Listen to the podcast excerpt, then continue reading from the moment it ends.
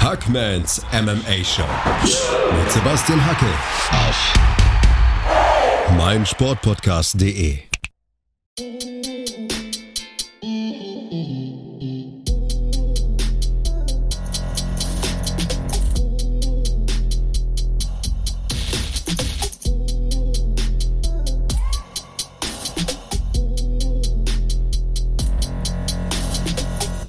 Hallo und herzlich willkommen zu einer neuen Ausgabe. Wie ihr sicher wisst, haben Flo und ich vor einigen Wochen unseren YouTube-Kanal gestartet. Der Channel heißt Championship Rounds. Ab sofort könnt ihr euch unsere Videos reinziehen, ihr könnt Likes sowie Kommentare hinterlassen und ihr dürft gerne ein Abo dalassen. Florian Mandavid und ich, wir freuen uns natürlich über Wünsche, Anregungen und Feedback. Aber so ein Abo freut uns natürlich noch mehr. Ne?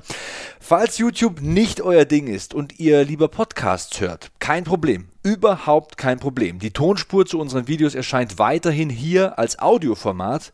Für die Hörer von Hackmans MMA Show ändert sich also gar nichts. Und damit ist eigentlich schon alles gesagt. Ich wünsche euch viel Spaß mit der neuen Episode. Da sind wir, Sebastian hat schon gesagt, die Breakthrough Fighter des Jahres. Und lass dir mal gesagt sein, Sebastian, es war für mich, glaube ich, die schwerste Liste überhaupt. Ich habe hier neun Namen noch unter meiner Top 5 stehen, die irgendwie so, ja, die könnte man auch verargumentieren, da auch mit aufgezählt wurden. Das war ein schweres Ding. Wie hast du Breakthrough Fighter definiert? Wer hat sportlich die meisten Meter gemacht?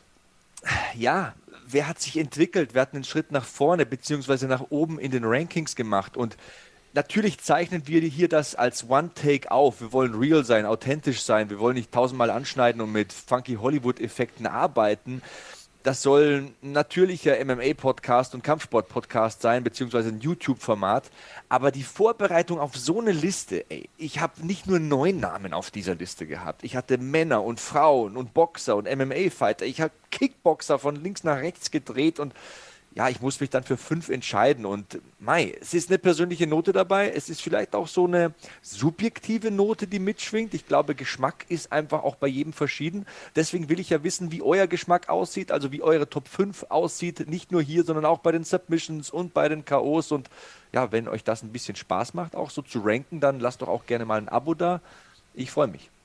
Yes. Ähm, meine Top 5 ist ein bisschen fraglich. Äh, meine, mein Platz 5 ist ein bisschen fraglich und ich habe mir wirklich die Haare Moment. gerauft, ob der da rein darf, weil ich natürlich, ich habe halt gesagt, sportliche, sportliche Meter gemacht. Klar, muss auf jeden Fall Argument Nummer 1 sein, aber die Frage ist auch, wie sehr bist du im Mainstream angekommen? Wie viele Leute haben sich in der UFC auf dem Schirm? Wie krass bist du einfach als Persönlichkeit in diese Organisation eingeschlagen. Und der Mann hat die letzten zwei Kämpfe verloren, aber für mich ist Platz 5 Breakthrough Fighter Michael Chandler.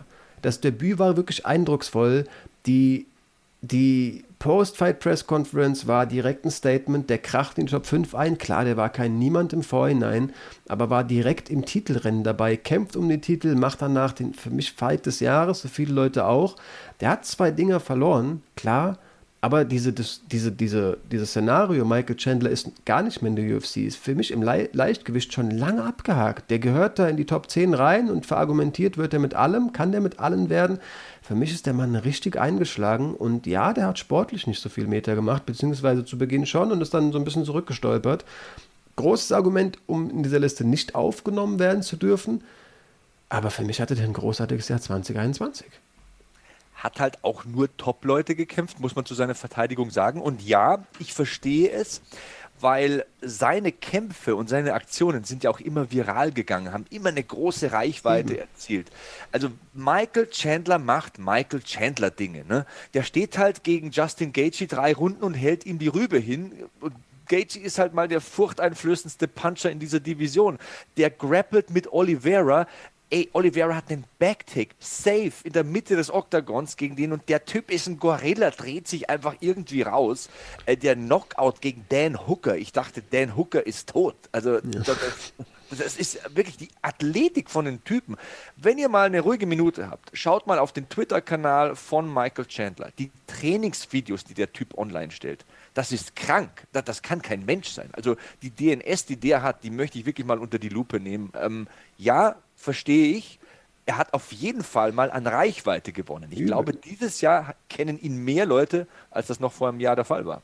Deutlich. Der war halt auch gut. Der hat auch von der UFC deutlich Rückenwind bekommen, war in den Embedded-Folgen immer sehr präsent, aber hat auch jedes Interview gegeben, auch nach der Niederlage.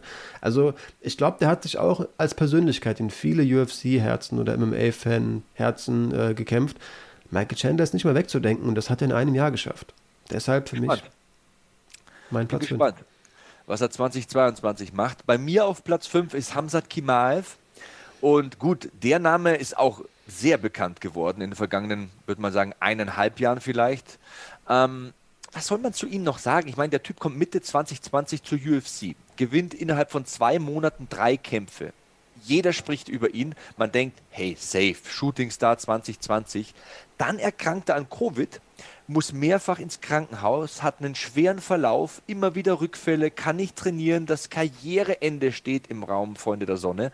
Und trotzdem schafft er 2021 das Comeback. Und Hamzat Kimaev besiegt sogar Covid, haben wir gelernt. Ne? Das ist das große Learning. Und 2021 hat auch gezeigt, dass er nicht aufzuhalten ist. Seine Formkurve geht durch die Decke. Er gewinnt seinen vierten UFC-Kampf gegen Li Jingliang. Also das ist ein gerankter Fighter.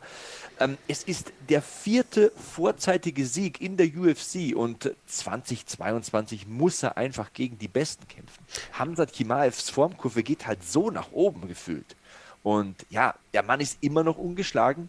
Er ist ein ausgezeichneter Ringer. Er schlägt harte Hände. Send Location. Der Mann ist Top-10-Material. Ja, er hat das Statement dieses Jahr gesetzt, stimmt schon. In meiner Liste kommt er tatsächlich, das kann ich spoilern, nicht mal vor ähm, weil er für mich halt diesen, diesen krassen Hype im letzten Jahr generiert hat. Also ich, für, mich, für mich hat er nicht mehr so viel draufgesetzt, aber er hat halt, ja, er hat halt gesagt, ich bin, bin immer noch da und meine ganzen Hype-Boys vergesst mich nicht. Das hat er natürlich mit einem großen Ausrufezeichen gesagt. Kann man auf jeden Fall da reinpacken. Und ich glaube, wenn wir das gegeneinander gewichten, wirst du dich sehr gegen meine vier sträuben, genauso. Ähm, denn die kann man nur mit Hype, Hype verargumentieren. Aber ich habe das an so einzelnen Momenten in meinem Leben gemerkt, dass der Mann richtig eingeschlagen hat. Es ist tatsächlich Paddy Pimblett. Und ich weiß, der hat nur Pat Sabatini besiegt und der hat davor gewackelt. Und der ist noch lange nicht im Lightweight. Und Hand aufs Herz, ich traue ihm auch kein, keine große Karriere im Lightweight zu. Aber ich habe gemerkt, dass der es richtig in den Mainstream geschafft hat. Ich habe das an Einzelsequenzen gesehen, wo wirklich ein, also er ist in Medien präsent, in denen er als MMA-Kämpfer nicht präsent sein dürfte. Ich habe von Freunden, die mich angerufen haben, gehört, ey, ich habe einen neuen Lieblingskämpfer, wie lustig ist der denn? Ich folge jetzt seit mehreren Wochen Paddy Pimblett, voll lustig, der ist auch richtig fett geworden. Ich weiß, die kennen, keine Ahnung, Max Holloway nicht, aber die kennen jetzt Paddy Pimblett, weil der Typ so lustig ist, so witzig spricht und da einmal Pat Sabatini ausgenockt hat. Ich verfolge einen ziemlich erfolg erfolgreichen YouTube-Channel, One Football. Da gibt es einen Typen, der beschäftigt sich mit jeder Sportart, der kann dir Skispringer nennen und wurde mal in einem QA gefragt, verfolgst du auch Kampfsport? Er sagt, nee. Pat, Paddy Pimblett, er hat sich morgens mit Paddy the Baddy vorgestellt. Kannte er. Paddy Pimblett ist richtig im Mainstream eingeschlagen und ich glaube, das erlebt man so in der MMA-Bubble, wo halt Hypes alle prä präsent sind, nicht so mit. Also für uns ist Taito Iwasa genauso ein Hype-Train und Paddy Pimblett ist so einer von vielen, aber der hat es wirklich sehr, sehr weit geschafft. Und diese, diese Post-Fight-Press-Conference, wo er sagt, ey, Dana, mach eine Veranstaltung in England, pack mich irgendwo auf die Karte und ich, ich verspreche dir, meine Fans reißen dieses Dach ab. Das ist halt Real Talk. Cage Warriors ist wirklich sehr, sehr groß. Die haben wirklich große, enthusiastische Fans, die da seit Jahren jedes Event gucken. Und das ist halt der Hype-Man aus dieser, aus dieser Organisation. Also wenn es um Fans geht, glaube ich, kann man in Europa tatsächlich bei Cage Warriors die größten Statements machen. Da gibt es richtige Hooligans quasi. Und das ist halt das Zugpferd aus der Organisation. Also das war Real Talk, als der meinte, pack mich irgendwo auf die Karte. Early Prelims, meine Fans reißen diese Hütte ab. Für mich, Paddy. Ich verstehe, was du meinst. Und ich habe ein ganz surreales Erlebnis gemacht. Und zwar habe ich EMC kommentiert zum Ende des Jahres, EMC 8 in Düsseldorf. Und ein Fighter auf der Karte, ich glaube, es war Vlado Sikic, hat Paddy Pimblett herausgefordert, hat gesagt, ich kenne den schon lange, ich wollte ihn damals schon in England kämpfen, also UFC make it happen. Also ein Kämpfer von einer anderen Organisation fordert ihn raus. Das spricht ja für seine Reichweite. Und ja, das war ein surrealer Moment. Und jetzt, wo du sagst, ey, wer kannte den Typen vor zwölf Monaten von der breiten Masse? Ich glaube nicht so viele. Briten. Und jetzt kennen ihn einige. Paddy Pimlet ist auf jeden Fall auf dem Radar. Äh, bei mir auf Platz 4 ist Vadim Nemkov. Mhm. Den kennen mit Sicherheit mehr MMA-Fans und schon länger vor allem, denn er ist ja mehrfacher Welt- und Europameister im Combat Sambo. Er ist für mich 2021 zu einem der Gesichter, vielleicht sogar zu dem Gesicht von Bellator geworden. Hat 2020 Ryan Bader per Headkick und Punches besiegt, das wissen sich ja einige, wurde Halbschwergewichtschampion von Bellator. Und dieses Jahr hat er den Titel zweimal verteidigt. Also er übersteht das Viertel- und Halbfinale im Light Heavyweight Grand Prix, steht jetzt als Champion mit unfassbarem Momentum im Finale, besiegt er unter anderem Phil Davis, den man ja auch noch aus der UFC kennt, zum zweiten Mal, ist der Schützling und viele sagen sogar eventuell der Nachfolger von Fedor. Auf jeden Fall, naja, ich weiß nicht, ob ich so weit gehen würde, aber auf jeden Fall hat er sich krass entwickelt und muss für mich auch in diese Liste derer, die so einen gewaltigen Sprung nach vorne gemacht haben, was Leistung anbetrifft, was ähm, Bekanntheitsgrad und Reichweite anbetrifft und auch, ja, Qualität. Ja. Der Mann ist Champion, verteidigt den Titel, steht im Finale. 2022 hat er einiges vor. Ja, auf jeden Fall. Und wie ist der andere Europäer, Anglitzkas, gegen den er ja. da den Titel verteidigt hat? Da hat er halt auch einfach bewiesen, dass er ein Champ ist. Da hat er richtig harte Hände von einem Gorilla bewiesen. genommen. Ähm, ja, du, geiles Statement, cooler Pick. Ähm, hätte ich auch nicht in der Liste erwähnt, aber äh, erwartet, aber kann man auf jeden Fall erwähnen. Ähm, meine drei ist auf jeden Fall auch im Jahr 2020 schon relevant gewesen, aber ist Giga Chikatze tatsächlich. Giga Chikatze hat gute, gute Namen weggehauen. Ähm, also ne, Cap Swanson besiegt, kämpft jetzt im Januar gegen Kevin Cater. Ähm, was auch ein geiler Kampf ist. Ein übertrieben geiler Kampf und war halt auch vor allem so vorlaut, alle Leute herauszufordern. Ich glaube, das kann man halt dann nur sportlich verargumentieren und so ein bisschen mit Medien. Das hat niemals, die haben niemals die Leute mitbekommen, die Paddy Pimblett jetzt neu kennengelernt haben. Aber für mich ist Giga Chikatsu so in diesem Jahr der Name geworden, von dem ich sage, der schafft es gegen alle 15 auf jeden Fall einen guten Kampf zu liefern. Und so auf dem Papier könnte der auch gewinnen gegen eigentlich jeden.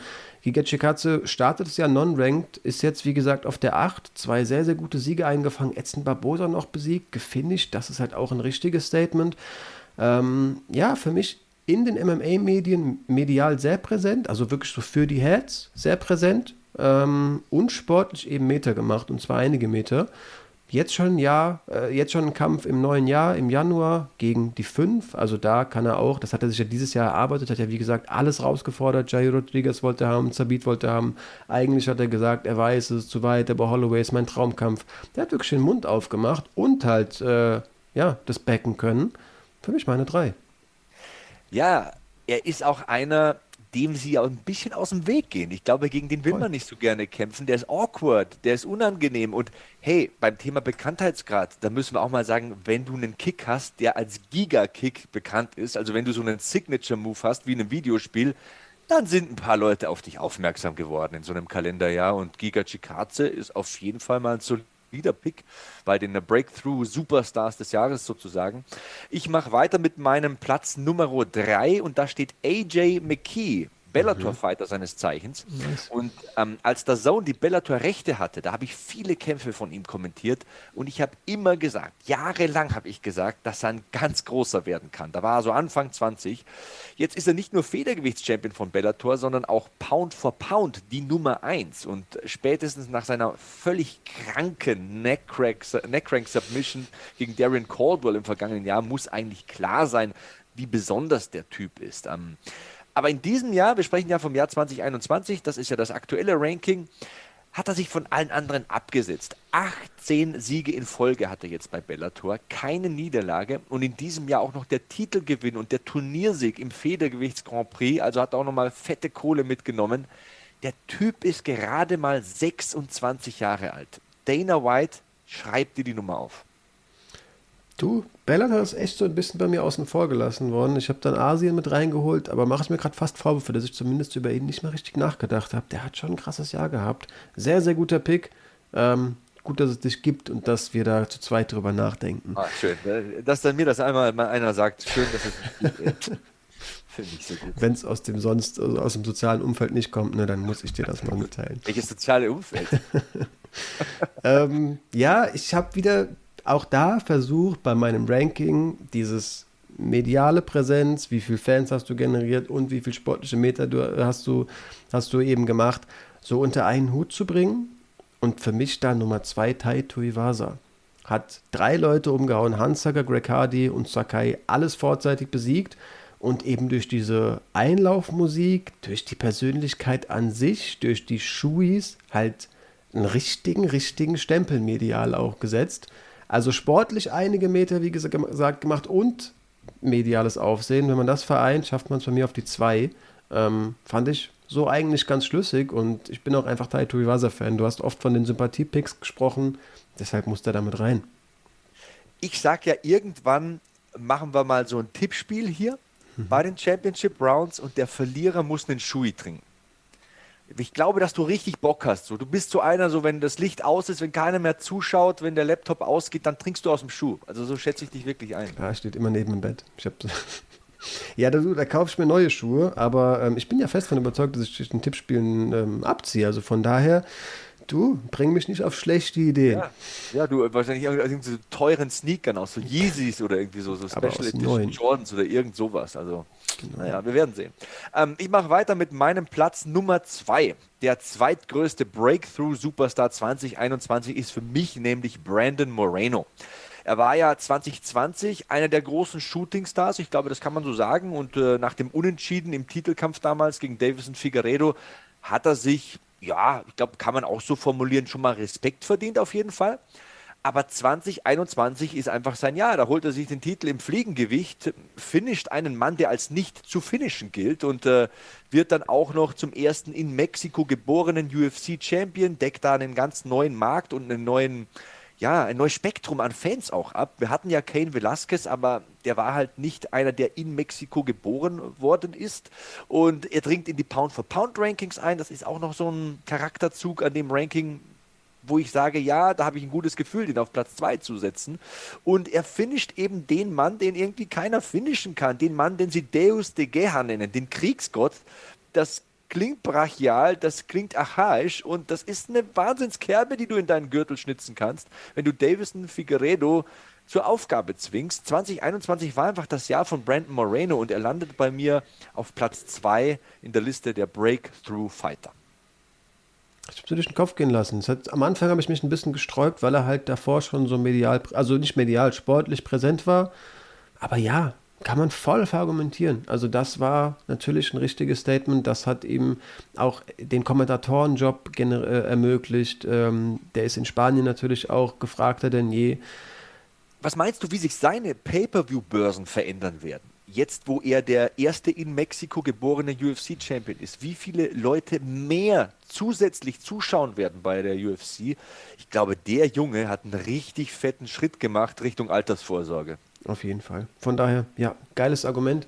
Ähm, ich kann mir gut vorstellen, dass wir uns bei der 1 auch wieder einig sind. Äh, wir haben schon beide geoutet, dass wir große Fans sind. Für mich ist es Cyril Gahn im Jahr 2021.